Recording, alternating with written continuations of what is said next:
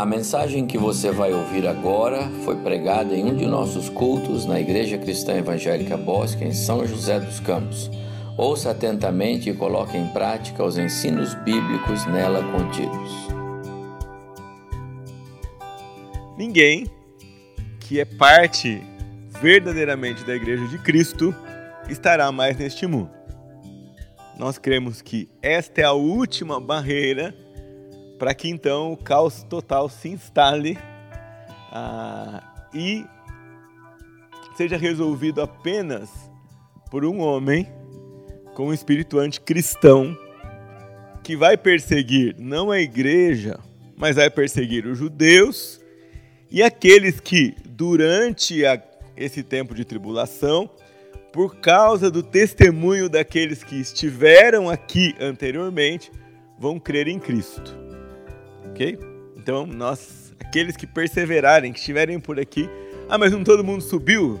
Deus vai deixar alguns aqui para testemunho? Não. Todo mundo foi e Deus vai deixar o, o evangelho, a mensagem vai ficar gravada na história aqui. E alguns ainda crerão em Cristo nesse tempo. E não tem arrebatamento póstumo, né? Creu em Cristo, tchum, é arrebatado depois, porque esses vão perseverar aqui mesmo em meio à perseguição severa.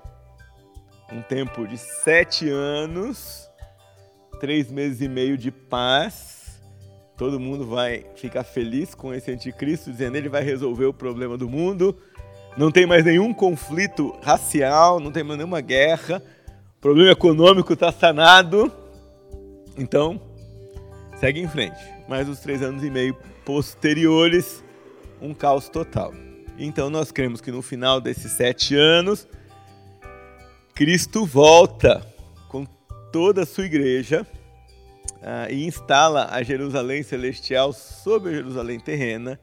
Então inicia um reino literal, milenar de mil anos, sobre o qual, ou durante o qual o reino de Deus será 100% implantado, vivido demonstrado nessa terra e Satanás não terá nenhuma liberdade de ação. Ainda assim, no final destes mil anos, é, o homem vai, vai fazer aquilo que lhe é natural. Né?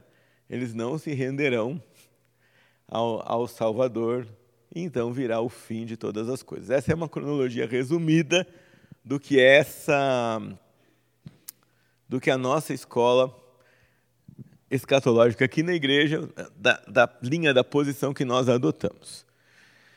Outras escolas escatológicas vão crer em arrebatamento também, mas não secreto. Né? Vão crer no arrebatamento visível e que vai acontecer provavelmente depois de uma tribulação e que a igreja estará aqui durante esse tempo de grande tribulação. É, e daí, quando você pega todas essas ideias, começam a aparecer um milhão de variações, certo? Alguém que vai dizer assim, não, vai vir no meio da tribulação, não, vai vir depois, não, vai vir em quarto. E aí tem todo tipo de elaboração que vocês podem imaginar. Nós precisamos ser muito cautelosos quando nós estudamos sobre o final dos tempos, é, para não querer encontrar sinais que historicamente se repetem, não é? A gente olha hoje, tem muita coisa que a gente fala, nossa, está chegando o fim, Jesus está perto. Tem várias coisas, né? toda essa unificação de, de comunicação que a gente tem, toda essa tendência de é, tornar o mundo uma aldeia global, toda essa conversa de universalidade, amor fraternal, toda essa ideia de que nacionalismo é um negócio ruim e as nações não podem, é, patriotismo é meio. Né? É, a gente tem que ser uma nação só. A gente está vendo esse discurso há um tempo, mas mesmo assim é perigoso a gente dizer, ah, esse é um sinal, tal, tal, porque historicamente movimentos de unificação e com ideias anticristãs já ocorreram em diversos momentos históricos. Uma tendência da ação do inimigo no mundo vai ser sempre lutar contra ideias cristãs, e toda vez que ele luta contra ideias cristãs, ele luta com ideias anticristãs. Então a gente precisa sempre tomar cuidado é, nesse, nesse, nesse ponto. Quando chegar o momento de todas essas coisas acontecerem, não haverá dúvidas. Quando chegar a hora de que tudo mesmo vai se processar e que o plano de Deus está culminando para a conclusão, não vai ter como ter dúvidas. As coisas serão visíveis e já não serão mais uma questão de opinião nossa, mas será uma questão de contemplar aquilo que a palavra está dizendo para nós que vai acontecer. Hoje vou mostrar então um pouco para vocês daquilo que nós não cremos. Ah, por que, que isso é importante? Nós nunca vivemos numa era em que informação é tão fácil, não é assim? Antigamente, se eu quisesse ver um pregador famoso, tinha que ir antes na bilheteria de onde ele ia pregar, não é? Tinha que comprar o ingresso do evento. É, não era uma coisa tão simples. Hoje, o que, que você faz?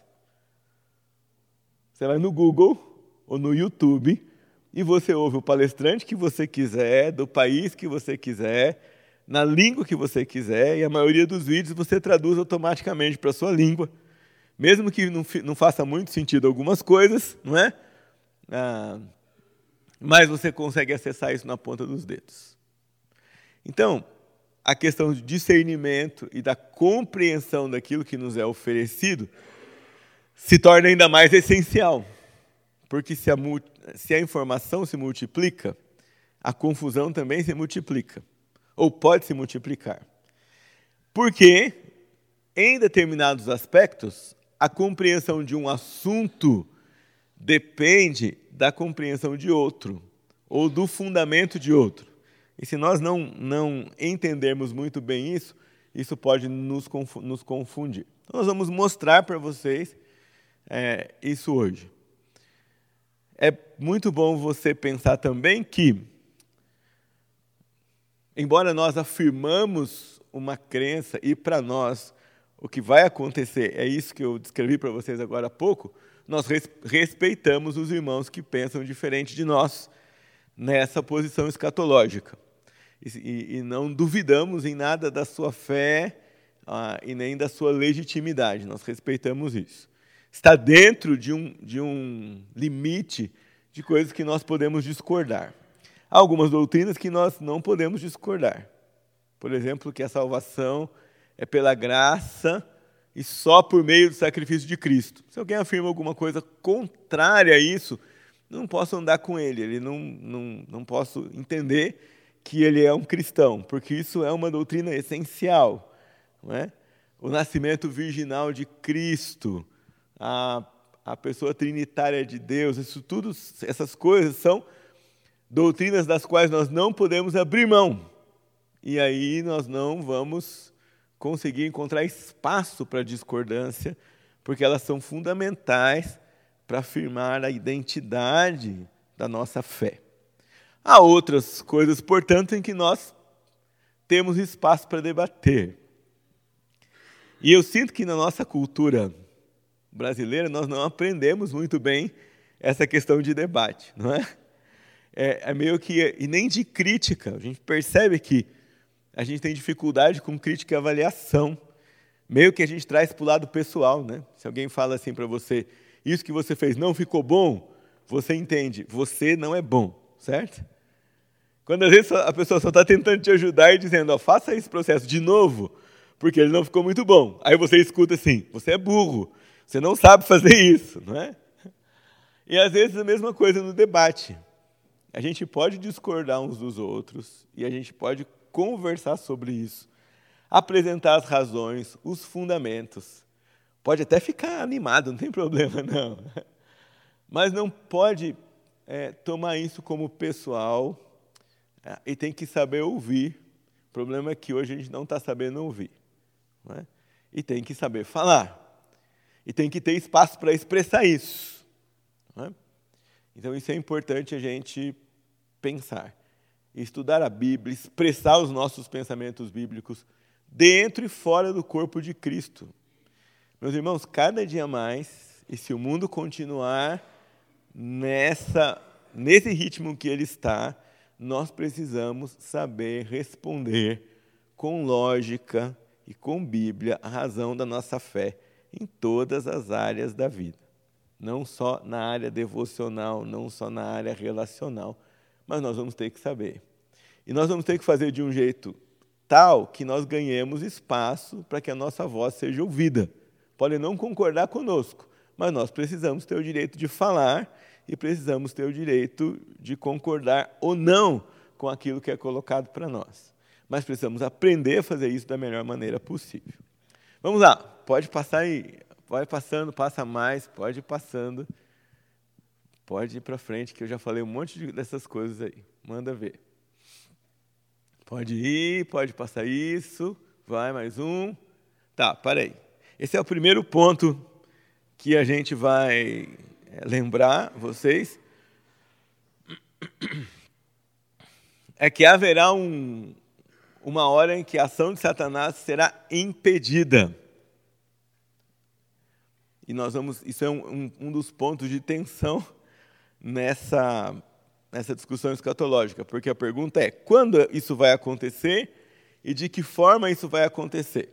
Então, para nós aqui, na ICE Bosque, é durante o reino milenar de Cristo, depois que Cristo voltar com toda a sua igreja do céu e instalar aqui o seu reino. Então, Satanás ficará preso, impedido de agir, e apenas a natureza do homem que ainda estiver por aqui é, vai agir. Depois ele será solto e completamente derrotado na última de todas as batalhas, né? que vai ser tão emocionante que Jornada nas Estrelas não vai ter graça nenhuma, certo? quando Cristo de, de, de vez ah, vai mostrar a todas as nações quem Ele é, por derrotar Satanás diante de toda a eternidade. Hum? A gente se consola com isso, pode passar, por favor, Raul. A gente se, se consola com isso, e nos tempos em que o mal aperta o nosso, o nosso calcanhar ou o nosso coração, a gente se regozija nisso. O mal existe, o diabo atua, o mundo é injusto e tudo isso é fruto do pecado. Não tem a ver com um Deus que é contraditório ou porque Deus deixa fazer isso. As coisas são muito claras na palavra de Deus. Uma vez que o homem desobedeceu a Deus, lá no Éden, em Adão, toda a humanidade carrega o preço desse pecado. E é tudo isso de mal incoerente, incômodo que assola a nossa vida nos dias de hoje. Qual é o nosso único consolo? Que um dia tudo isso será exterminado.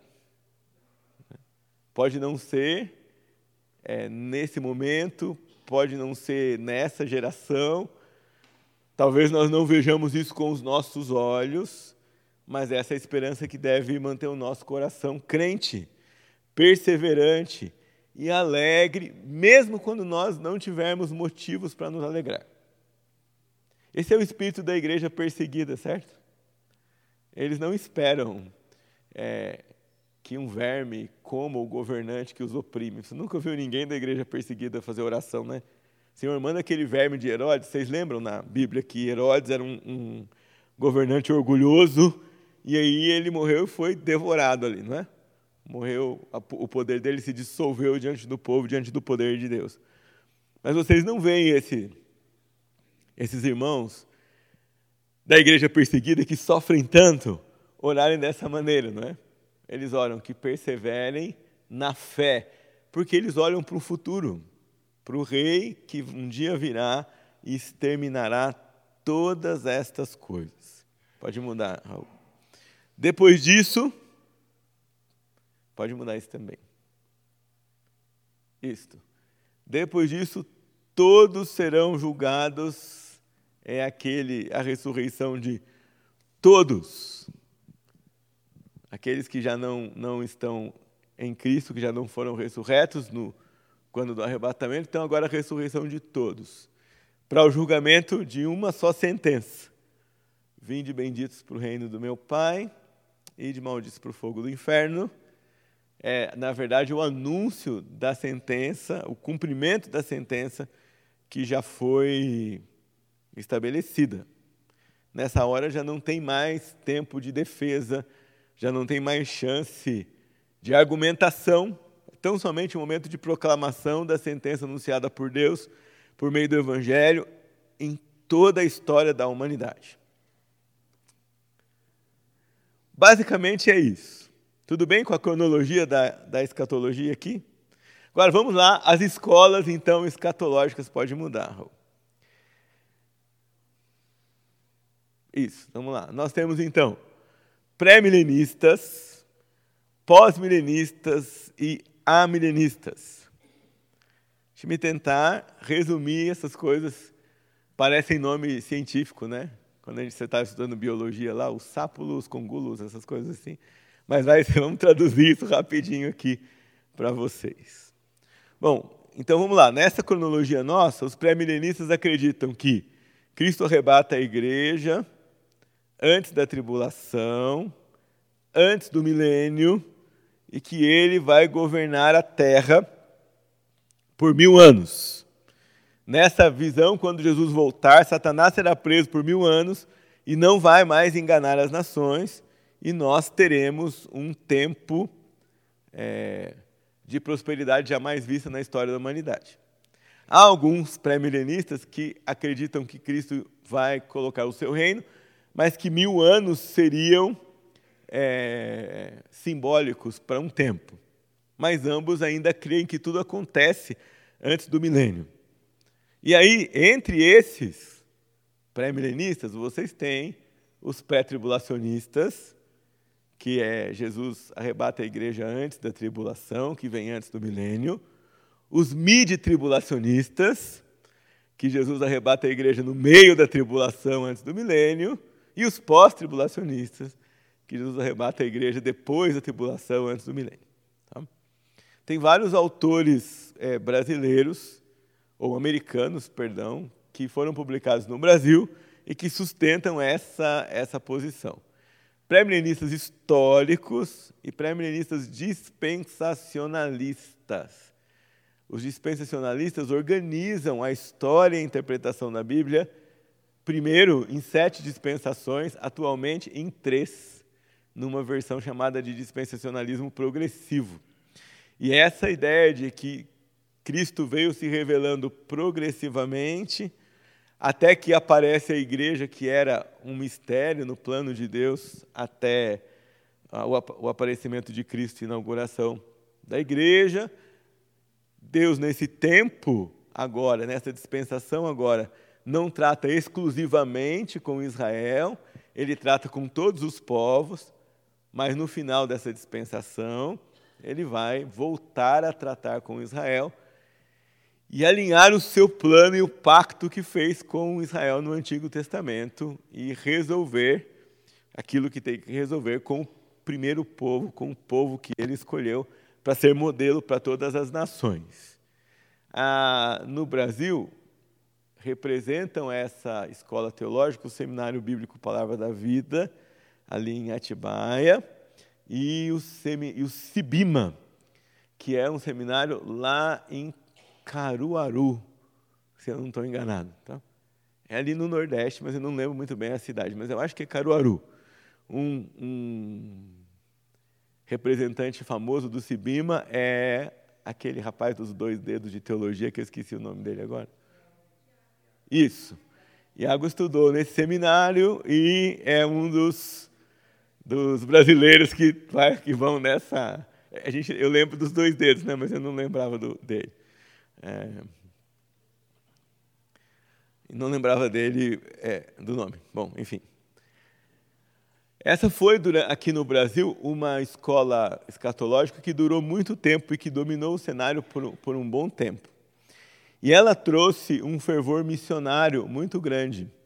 Foi ela que, por exemplo, é, provocou aqui a fundação dos primeiros institutos bíblicos e dos primeiros seminários. Os seminários mais antigos no Brasil têm entre 60 e 80 anos. O caso do, da Palavra da Vida aqui mesmo, do CETESEB, do Seminário Batista do Sul e outros.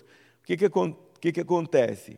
Esse povo, esses missionários pré-milenistas, quando chegaram no Brasil, eles tinham um senso de urgência.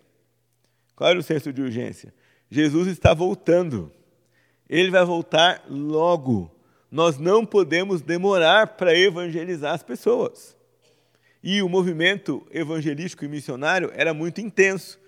E quando eles fundaram esses seminários, a ideia era exatamente essa.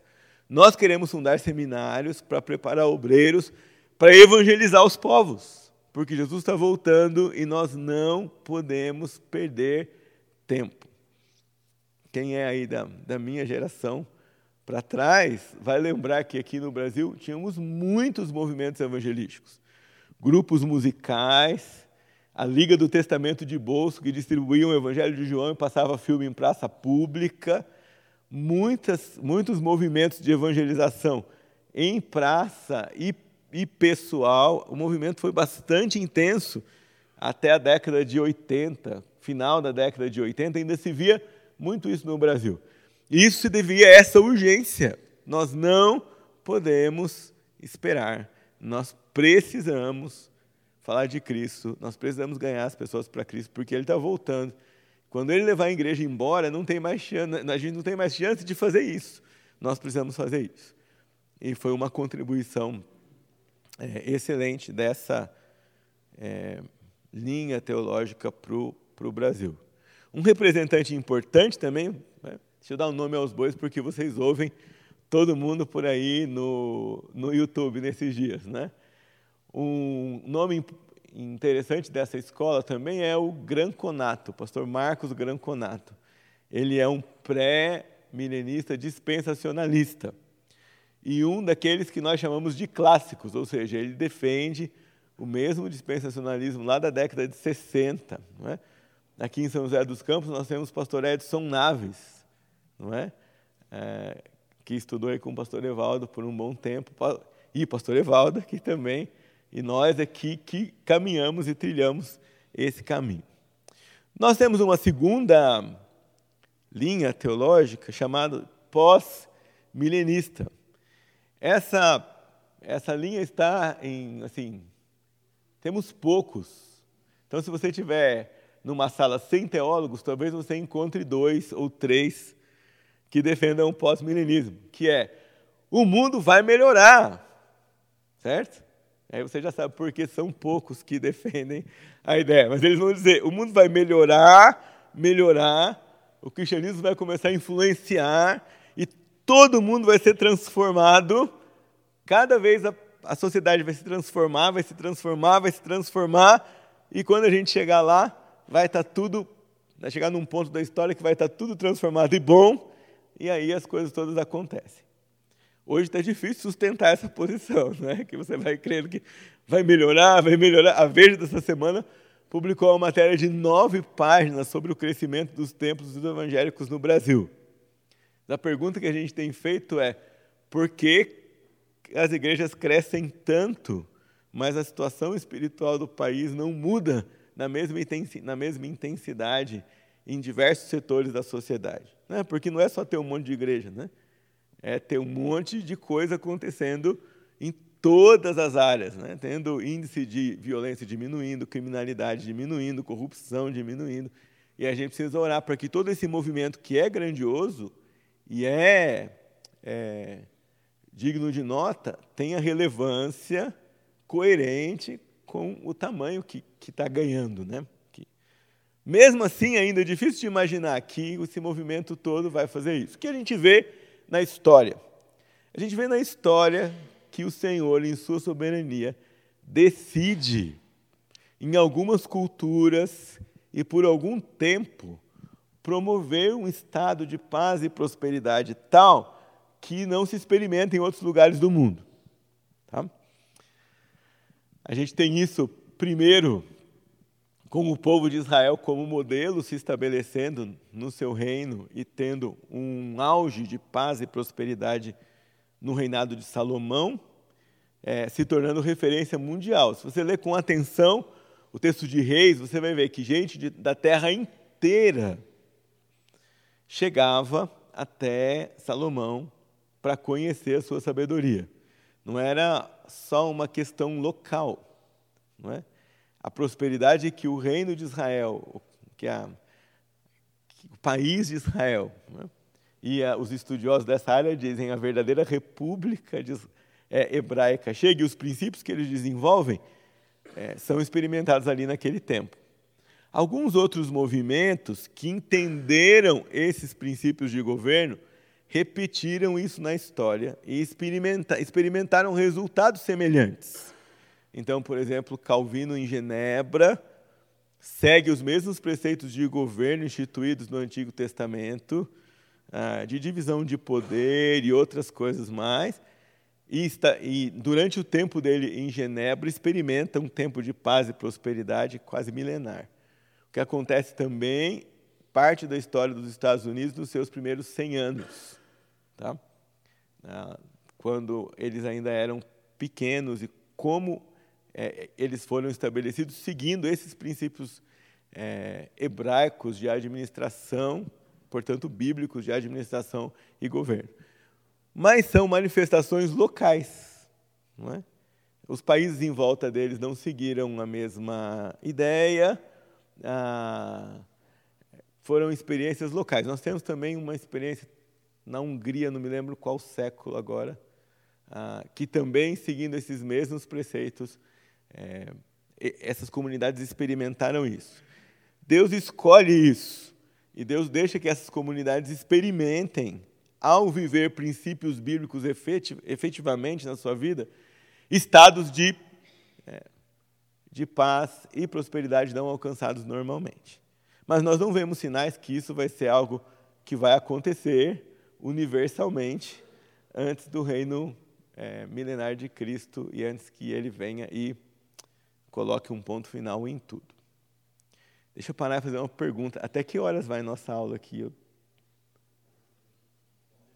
11h20, tá? Estou completamente perdido aqui, senão daqui a pouco. Muito bem. Ah, tudo claro até aqui? Alguém tem alguma pergunta sobre isso? Tudo bem até aqui? Sim? Uma obra em português que nós temos, eu não conheço um teólogo brasileiro, não estou dizendo que não existe, tá? Estou dizendo que eu não conheço um teólogo brasileiro que afirme isso, mas uma teologia que foi publicada no Brasil, a teologia de Charles Hodge, Rod foi um teólogo importante, historicamente importante, um pastor piedoso, e ele é, defende essa maneira de ver. Então, sempre quando você vê alguém pregando que o mundo vai melhorar, não é? E vai melhorar tanto que nós vamos caminhar para um estado de uh, perfeição e não violência, você pensa, ó, esse homem tem uma cabeça pós-milenista. E nós temos também um grupo que nós chamamos de amilenistas. Vamos lá. Esse A vocês já sabem, não é? O A antes de uma palavra, ele é uma, um prefixo de negação. Portanto, um amilenista vai dizer para você, não tem milênio. O que, que os amilenistas vão dizer? Não existe um milênio literal. O que existe é ah, um símbolo. Então, esses mil anos são um símbolo para a ação do Espírito no mundo. Para os milenistas, nós já estamos no milênio. Certo? Nós já estamos vivendo o milênio. Ou seja, Satanás já está preso. E ele está preso por causa da morte e da ressurreição de Cristo. Por essa linha de pensamento, então, nós não temos é, um, um arrebatamento e uma segunda vinda depois do arrebatamento. Nós temos Cristo subindo ao céu aqui. Agora, o tempo que é simbólico, milenar, e Cristo voltando e fazendo tudo de uma vez no final. Ele volta. Obrigado, Ana. Ele volta. Ele. Claré também trouxe, né, Claré? Ele volta ele leva a igreja, ele julga o mundo, ele faz tudo de uma vez só. Tá? É uma linha teológica mais econômica que vai é, trabalhar isso. A maioria dos teólogos presbiterianos adota essa linha. E grande parte dos é, pregadores que se chamam ou se denominam ou assumem uma postura reformada. Okay? Vamos dizer e vão assumir essa escatologia de amilenistas, como amilenistas. Questão de mais ou menos cinco ou seis anos, eu acredito, houve uma pequena mudança no cenário, porque, junto com tudo isso que eu disse para vocês, os amilenistas afirmavam também que Deus não tinha um trato diferenciado com Israel. Então você escuta a, a ideia que a igreja é o Israel de Deus, a igreja é o novo Israel, né, são, esse é um vocabulário milenista. E eles diziam, não, Israel agora é um povo como qualquer outro e está no mesmo bolo de todo mundo, então está é, tá dissolvido aí e não tem nenhum trato especial. Um teólogo alemão, então, escreveu um livro o Lugar de Israel na Bíblia, publicado por Edições Vida Nova. E ele trouxe uma mudança no cenário, porque ele diz assim: com toda a história que nós já vivemos, e com todas as evidências concretas que nós temos, históricas, não só é, da preservação de Israel, e daqui a pouco eu dou, vou dar para vocês um panorama disso daí, da preservação de Israel, bem como do desenvolvimento que essa nação produz, e do impacto deles no mundo, mesmo sendo tão perseguidos, então não tem mais como negar que eles têm um lugar diferenciado. E ainda que eles se preservem amilenistas na sua compreensão escatológica, eles já não negam mais que Deus tem um trato especial com Israel e que os cristãos deveriam orar por Israel, amar e valorizar o povo judeu. Isso é bem diferente de dizer que os cristãos deveriam viver como judeus, certo? Não é isso. A igreja vive como igreja, o gentio vive como gentio, mas ele ora por Israel e ele ama esse povo. Algumas razões bem básicas para vocês. A nossa Bíblia foi escrita por judeus, exceto Lucas e Atos. Certo? Tirando o Evangelho de Lucas e Atos, todos os outros livros são escritos por judeus. Qual era a nacionalidade de Jesus? Nosso Messias é judeu. Não é que ele foi, gente. Jesus continua sendo homem, certo? A gente aprendeu aqui na nossa aula de, de, de, humanidade de Cristo que ele não perdeu sua humanidade quando foi ressuscitado. Ele continua agora com um corpo transformado. E ele nasceu nisso. Ah, mas no céu a gente não vai saber. Ó, João viu o culto lá em Apocalipse e ele viu gente de toda raça, tribo, língua e nação. Essas coisas não nos separarão no céu, mas não quer dizer que elas não serão reconhecidas ali. É? E mais recentemente, o teólogo brasileiro Franklin Ferreira lançou um livro Por Amor a Sião, indo nessa mesma linha e testemunhando que a igreja deve ter apreço, valorizar o povo de Israel, orar por eles e ter atenção com eles, porque sim, apesar da salvação não ser exclusiva a eles, Deus tem um trato especial com esse povo. Tá? Então, só fazendo essa ressalva aqui né, nessa, nessa linha escatológica. E, de fato, a história de Israel é impressionante. Se, vamos fazer uma recapitulação aqui de 5 mil anos, bem rapidinho. Tá? Prometo que vocês vão embora no, no horário certo. Não, não vão. São 5 mil anos de história, mas é rápido. Então vocês lembram. E quando é que Israel entra na terra mesmo? Ou quando é que aparece Israel? Tem fome no mundo? Oi? Conceitualmente no chamado de Abraão. Mas o país nasce nos 430 anos de escravidão no Egito. Ali eles criam cultura, língua e identidade. Saem dali e ganham um corpo de nação. Ganham um território, ganham um governante teocrático e ganham uma constituição. Talvez você não, não, não olhe para a Bíblia assim, mas para Israel, no Antigo Testamento, os cinco primeiros livros da Bíblia eram sua constituição. Tudo que eles precisavam para viver e para decidir estavam registrados naqueles cinco primeiros livros. tá certo? Se tornaram nação. Permaneceram na terra, isso mais ou menos no ano de 1420 a.C. Tá?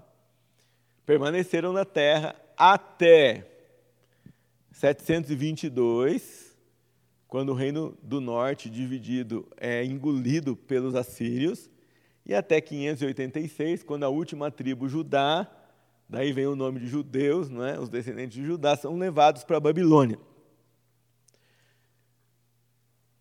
Perdem sua identidade territorial, mas na Babilônia Deus faz uma coisa incrível, que era o quê? Os babilônicos não destruíam os seus escravos, eles permitiam que eles vivessem em colônias. Então, dentro da Babilônia, os judeus se preservaram culturalmente, religiosamente e nacionalmente. E começaram o movimento depois das sinagogas, né? ou aquilo que vai se tornar sinagoga. Ou seja, se reunir fora do templo para ensinar os seus filhos e para estudar a lei, já que eles não podiam fazer sacrifício, uma vez que Deuteronômio 12 determina que os sacrifícios são centralizados em Jerusalém. Certo? Existe uma tribo samaritana que fala aramaico, adora Deus no Monte Gerizim e até hoje faz sacrifício nesse monte. A National Geographic publicou uma matéria sobre eles uns 10 anos atrás. É, e você via lá, eles ainda falam aquela língua e ainda fazem os mesmos rituais de sacrifício. Mas os judeus não. Eles permanecem nisso é, na Babilônia até o retorno pouco mais ali, 70 anos depois, 430 mais ou menos. E aí eles têm um movimento muito turbulento, porque vem o Império Grego, Alexandre morre, o Império se divide em quatro, e é um tempo ainda de grande perseguição. Todo mundo aqui já ouviu alguma vez na vida sobre os Macabeus, certo? Os Macabeus são a família de sacerdotes judaicos que resistem à destruição total de Israel nesse tempo. Depois Israel é dominado por Roma e nós chegamos no Novo Testamento, ali, aquele tempo é, que está ali. Quando a igreja começa, a igreja é feita basicamente de quem? De judeus, certo? A primeira igreja era uma igreja de judeus. E você nota que eles não romperam totalmente com os costumes judaicos, eles conviviam com os seus amigos judeus por um tempo. Pedro e João iam um tempo para a hora da oração. Né?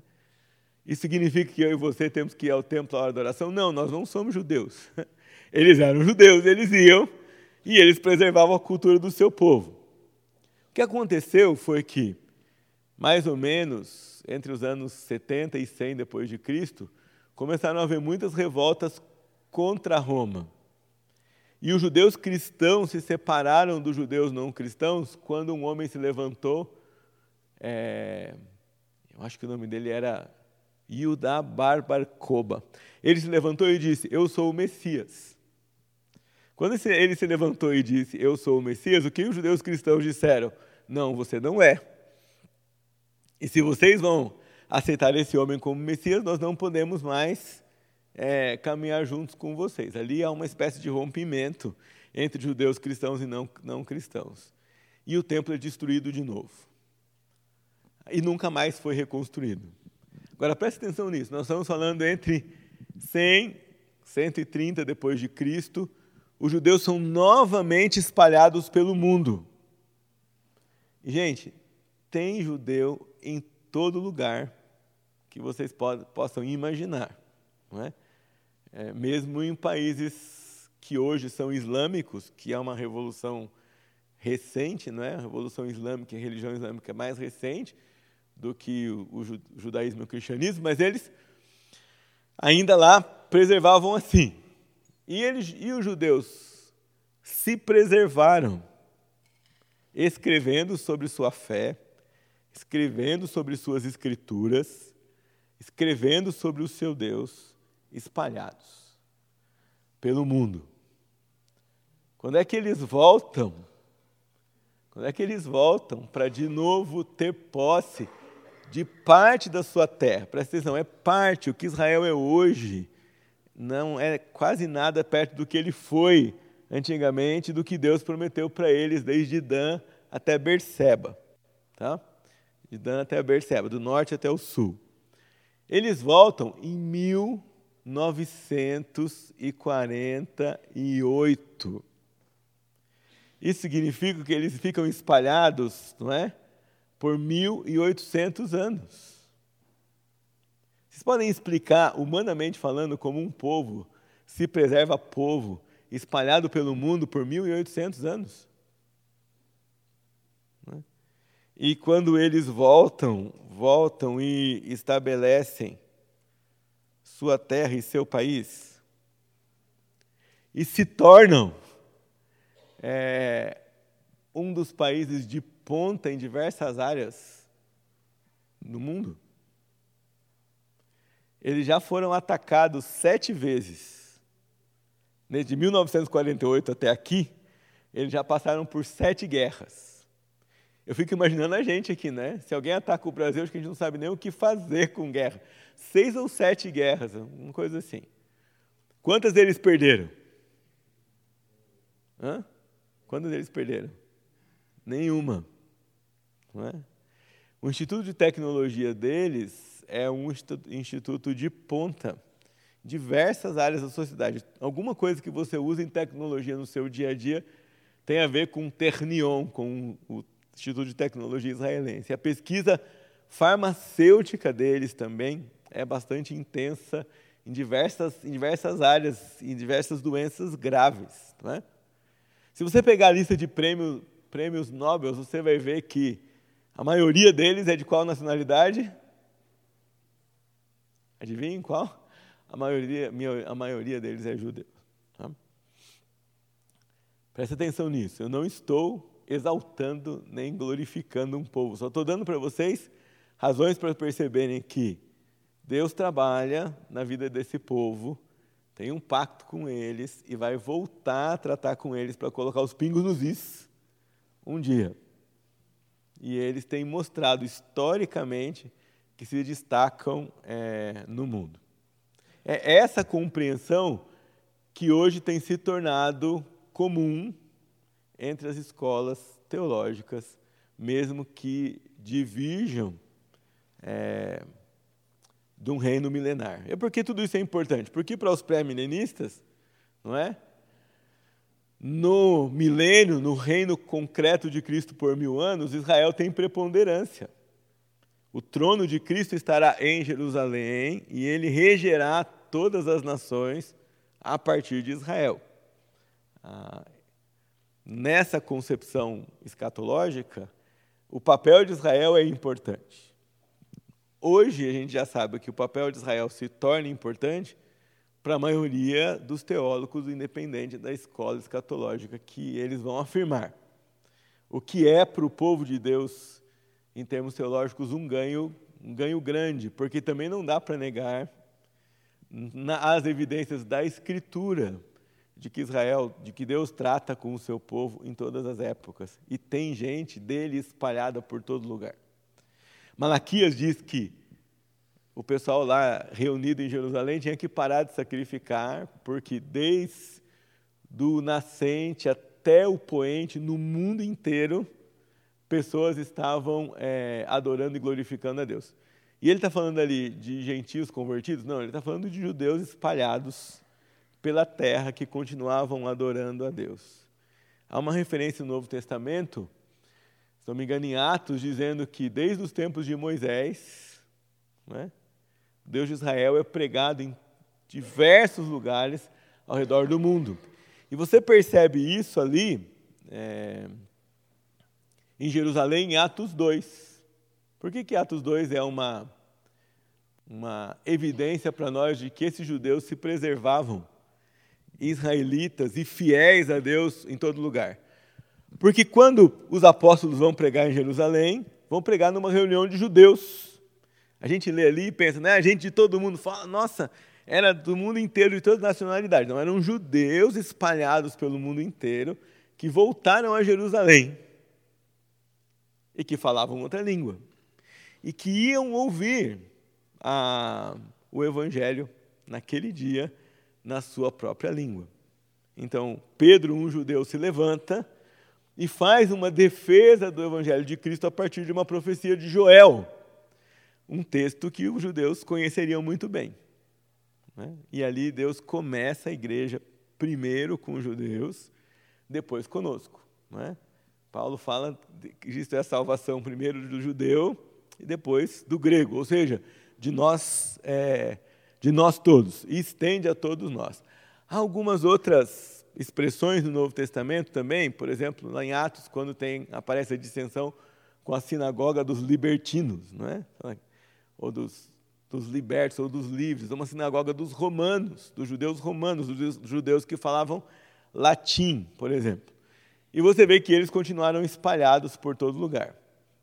Qual é a situação de Israel hoje?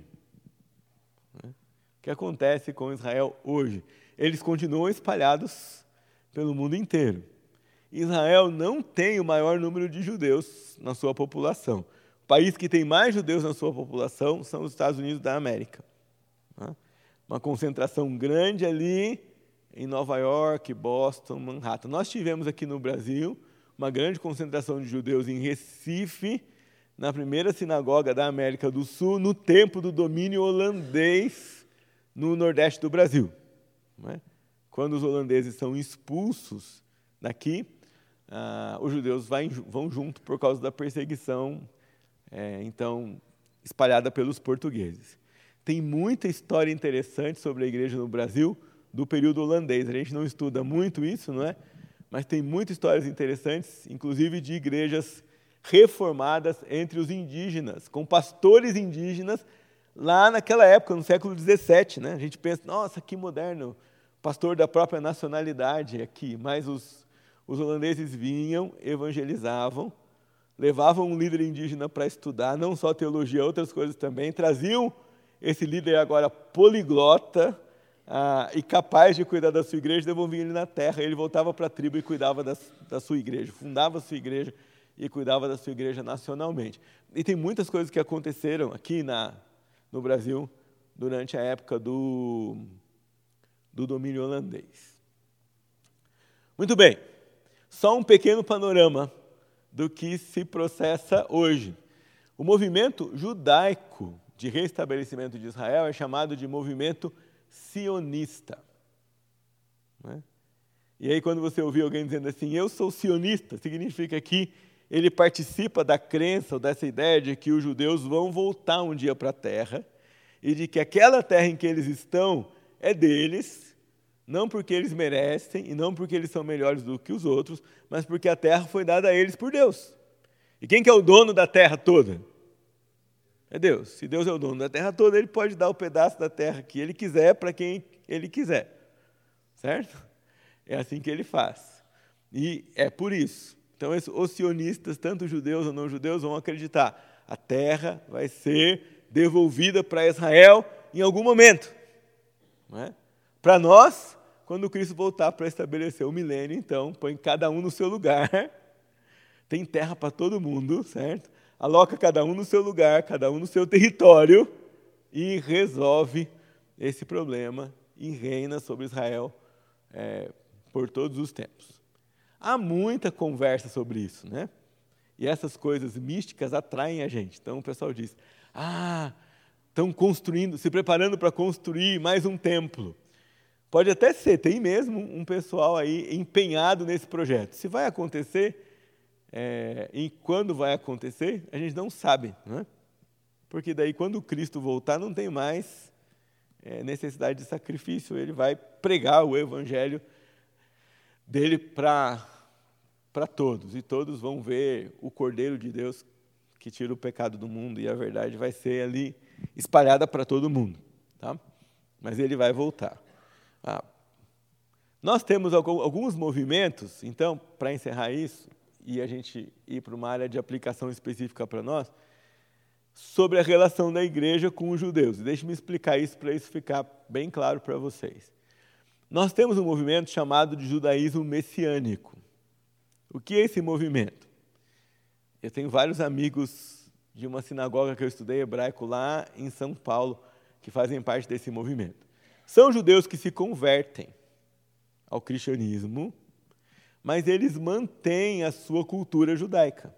Eles comemoram todas as festas e eles fazem os rituais de sábado, é, Kabbalat Shabbat na sexta-noite, que para eles já é sábado, e o estudo da Torá no sábado de manhã. Certo? Eles mantêm isso para evangelizar os seus compatriotas judeus. E eles vão ressignificando aquilo que na cultura deles apontava para Cristo, mas eles não é, prestavam atenção. Então eles tocam o chofar no começo do culto. Ah, é alguma coisa mística? Não, porque em Israel se tocava trombeta para o povo reunir. E os judeus messiânicos falam: quando a gente toca o chofar no começo do culto, nós nos lembramos que um dia a trombeta vai soar e Messias vai voltar e tudo será restabelecido. Mas eles não são gentios querendo se tornar judeus, eles são judeus convertidos. E eles não estão levando isso para sua igreja. Eles frequentam uma igreja, na igreja eles não introduzem nada dessas coisas.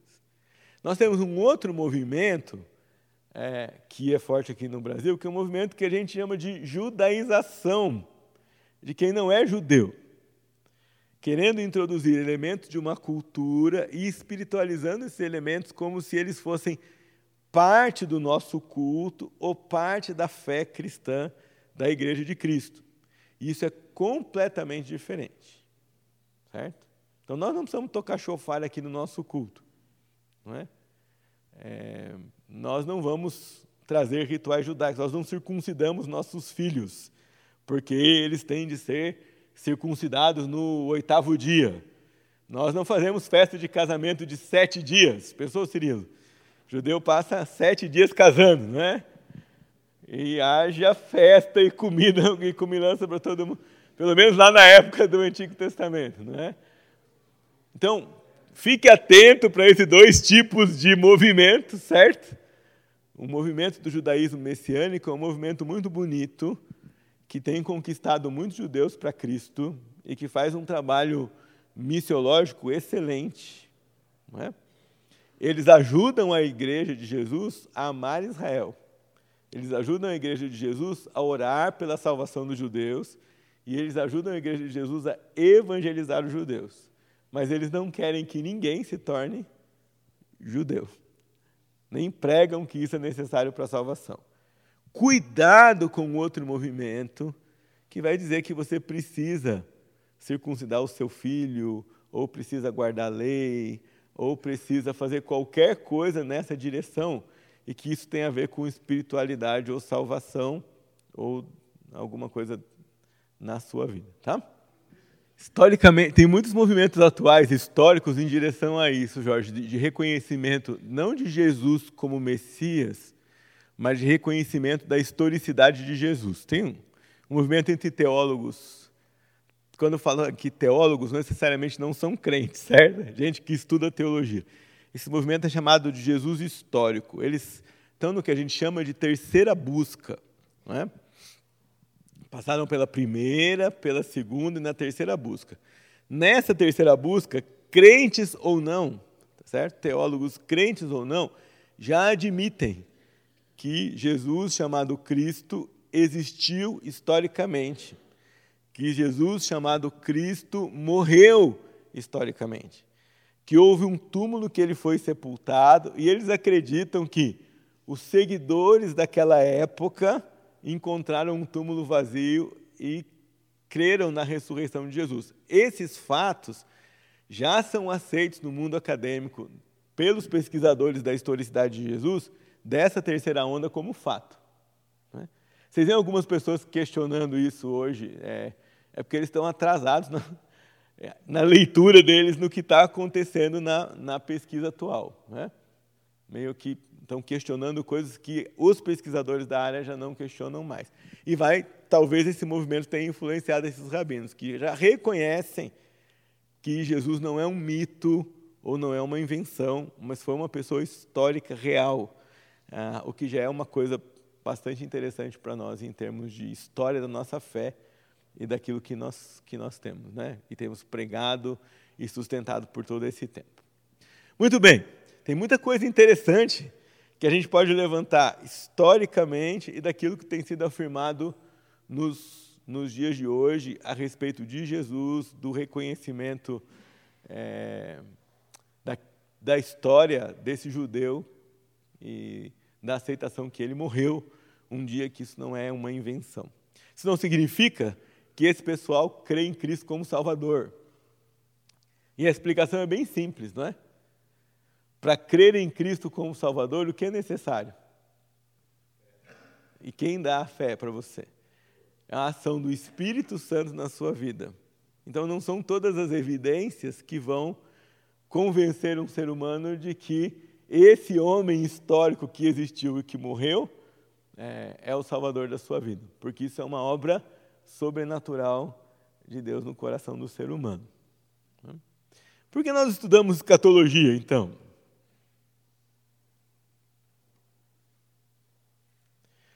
Por que nós queria terminar vendo isso com vocês? Por que nós estudamos? Qual a razão de nós estudarmos escatologia? Pastor, mas se tem tanta gente que pensa diferente sobre o fim, não é? O que, que a gente faz? Primeiro, você entende o que sua igreja pensa e tenta andar por esse caminho com ela, ou anda por esse caminho com ela. Não é? Ah, esse jeito de, de pensar influencia várias interpretações, inclusive nessa relação que nós desenvolvemos com os judeus. Não é?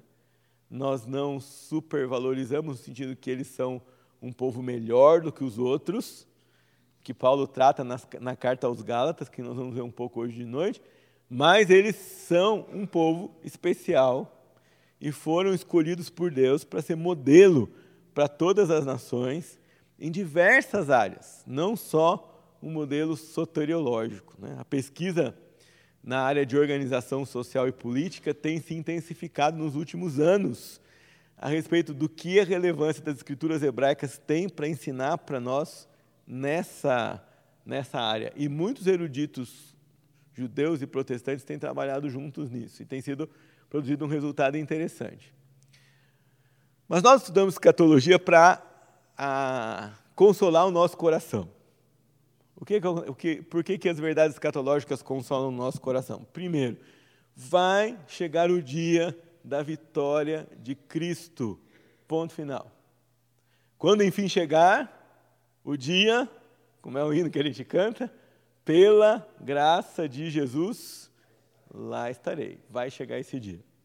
Meu irmão, nós não podemos perder essa perspectiva. É essa perspectiva que faz diferença na nossa vida. É isso que faz você ter paz no meio de circunstâncias turbulentas. É isso que você faz, faz você ficar alegre no meio de uma má notícia. É isso que faz você não se desanimar quando tudo parece que está dando errado ou que não está do jeito que você gostaria. A gente olha para frente e fala: um dia tudo isso vai terminar. Porque na eternidade de Deus, essa vitória já é uma realidade. Ela já está decretada e eu não tenho dúvida, e você não precisa ter dúvida nenhuma disso. Vai chegar esse dia. Nós não sabemos quando, não é? Não sabemos se demora muito mais, Paulo diz em Gálatas 4,4 que Jesus veio na plenitude dos tempos, ou no começo do fim, não é? Então, começou o fim, mas a gente não sabe quando o fim vai terminar. O fim termina quando o plano de Deus se cumprir todo. Ah, importante, me lembrei disso. Alguns vão dizer assim que Jesus só volta quando o mundo todo for evangelizado, certo? Daí bate um desespero, assim, porque você tem. Vocês viram? Quem foi no seminário de ciências bíblicas viu que tem sete mil línguas no mundo e nem duas mil línguas tem Bíblia na sua língua, não é? Então tem um trabalho gigante para fazer isso. Né? Mas você precisa se lembrar que nem todo país que hoje nega Cristo como Salvador negou em toda a sua história. E quando nós olhamos para o plano de Deus no mundo, nós precisamos olhar de uma perspectiva histórica. O Egito, que hoje é muçulmano, foi berço do cristianismo. O Egito, como povo, já ouviu o Evangelho. Não é? Todo esse, essas tribos, esse povo espalhado por aí, eles não vieram do nada, não é? Eles não brotaram da terra de lugar que eles estão. eles são fruto de migrações. Você volta, se você recuar na história do povo, aí nós vamos chegar lá nos três filhos de Noé. E dos três filhos de Noé vieram todas as tribos e países do mundo. Certo? Então, vieram dali. De alguma forma, alguns, alguns desses povos que hoje nós chamamos de não alcançados, na sua história, eles ouviram do Evangelho. A gente não tem como ficar medindo quem ouviu, quem não ouviu, e se isso é um termômetro da volta, da volta de Jesus. Bom, o outro lado deve nos motivar. Jesus vai voltar, e quando ele voltar, acabou a chance das pessoas. O senso de urgência da evangelização não deveria desaparecer do nosso coração. Aí você vai dizer assim para mim: ah, pastor, mas como é que eu vou saber se uma pessoa é eleita ou não? Isso daí, se é eleito, não vai salvar de qualquer jeito? E eu vou dizer para você bem educadamente: isso não é problema seu. Não é? Deus não disse para você na Bíblia: se preocupa se alguém é eleito ou não, procura se alguém é eleito ou não. O que ele disse para você? Vai e prega prega intensamente, prega desesperadamente, prega como se a salvação daquela pessoa dependesse de você. Esse é o nosso lado da moeda. Assim que a gente deveria viver. Se Cristo vai voltar e vai voltar logo, nós temos que anunciar a sua mensagem da forma mais é, intensa que nós pudermos. E não descansar nisso. Nós precisamos recuperar então esse senso de consolo. O dia da vitória de Cristo vai chegar. Esse senso de urgência. Nós precisamos fazer a obra de Cristo, porque é privilégio nosso. Quando ele vier, o tempo vai acabar, e quando ele vier, nós vamos perder esse privilégio. Acabou a nossa chance de servir ao Senhor pregando o Evangelho. Acabou a nossa oportunidade de obedecer a Deus na razão de nos tornar participantes da missão dele aqui no mundo, que é pregar sobre o Evangelho e pregar sobre o Filho dele. Precisamos recuperar, isso é uma questão, e eu vou terminar com isso, é, com dois pontos mais, esse mais um. Nós vamos recuperar a questão da nossa identidade, que nós perdemos de vez em quando.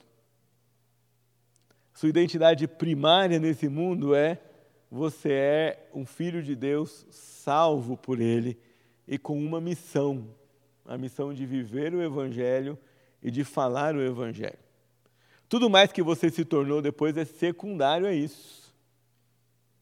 Você é um, um cristão disfarçado de professor, de dentista, de engenheiro, de comerciante, mas a sua identidade primeira é: você é um discípulo de Cristo. E a gente não pode perder isso da nossa, da nossa mente, do nosso coração. Última coisa é, olhar para essas verdades do futuro deve levar você a adorar a Deus. E a viver em santidade. Você já pensou que espetacular vai ser tudo isso, não é? o cumprimento de Filipenses capítulo 2, todo olho verá e toda língua toda língua, crente ou não, vai confessar: esse é Jesus que eu criei a vida inteira, ou esse é Jesus que eu não criei a vida inteira. Essas verdades devem fazer você se encantar, se maravilhar, adorar o seu Deus e dedicar mais da sua vida para Ele. Vamos orar? Pedimos, Senhor, que ao contemplar a verdade de que um dia o Senhor vai voltar e vai implantar justiça, vai implantar o seu domínio, a adoração de todos os povos ao Senhor. Nós pedimos que isso domine o nosso coração, domine a nossa vida, a nossa mente e nos ajude a viver para agradar o Senhor. Mais do que isso, nos ajude a viver adorando o Senhor e pregando o Evangelho. Nos ajude a crer que essa promessa do Senhor será cumprida a cada dia e a viver nos regozijando nela. Nos ajude também a termos um amor especial em defender a nossa fé e resistirmos firmes naquilo que o Senhor nos deu por evidência nas Escrituras, porque um dia, mais cedo ou mais tarde, as evidências históricas, arqueológicas também aparecem, porque a verdade não pode ser escondida quando o Senhor decide que ela vai ser revelada. Nos ajude a manter a nossa esperança nisso, para o louvor, para a glória do Senhor.